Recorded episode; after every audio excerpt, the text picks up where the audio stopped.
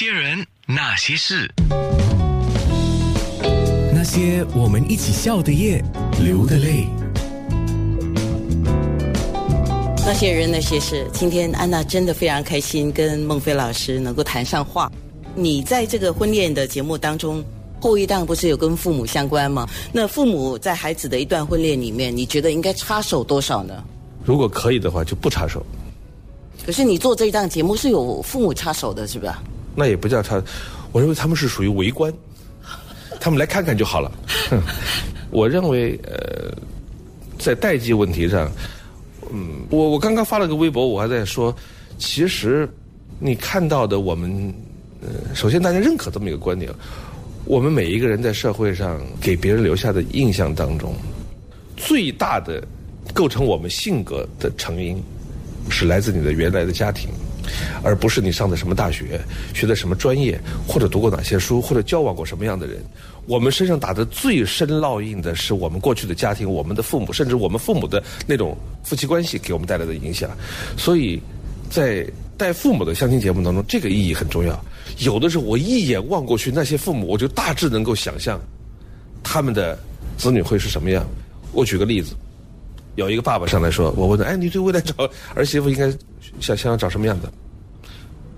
非常严肃并且有准备的告诉我，我的要求是一个关键词。我说哇，总结这么清楚，很期待他的关键词，稳定。我就一个关键词是稳定。我说能稍微说明一下吗？稳定的工作，稳定的收入，稳定的作息。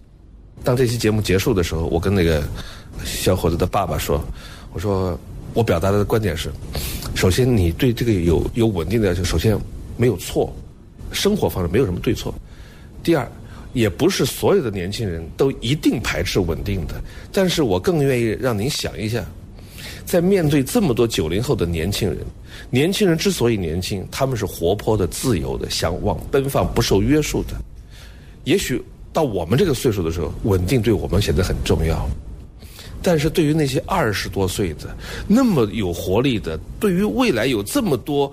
不可限制的那些东西的时候，有那么多人生丰富的追求的时候，你要他们稳定的工作、稳定的收入，连我作息都要稳定，那就是朝九晚五，拿着一份固定的收入，一眼看到六十岁。我想问问你，你想过有 有几个年轻人愿意接受这样的？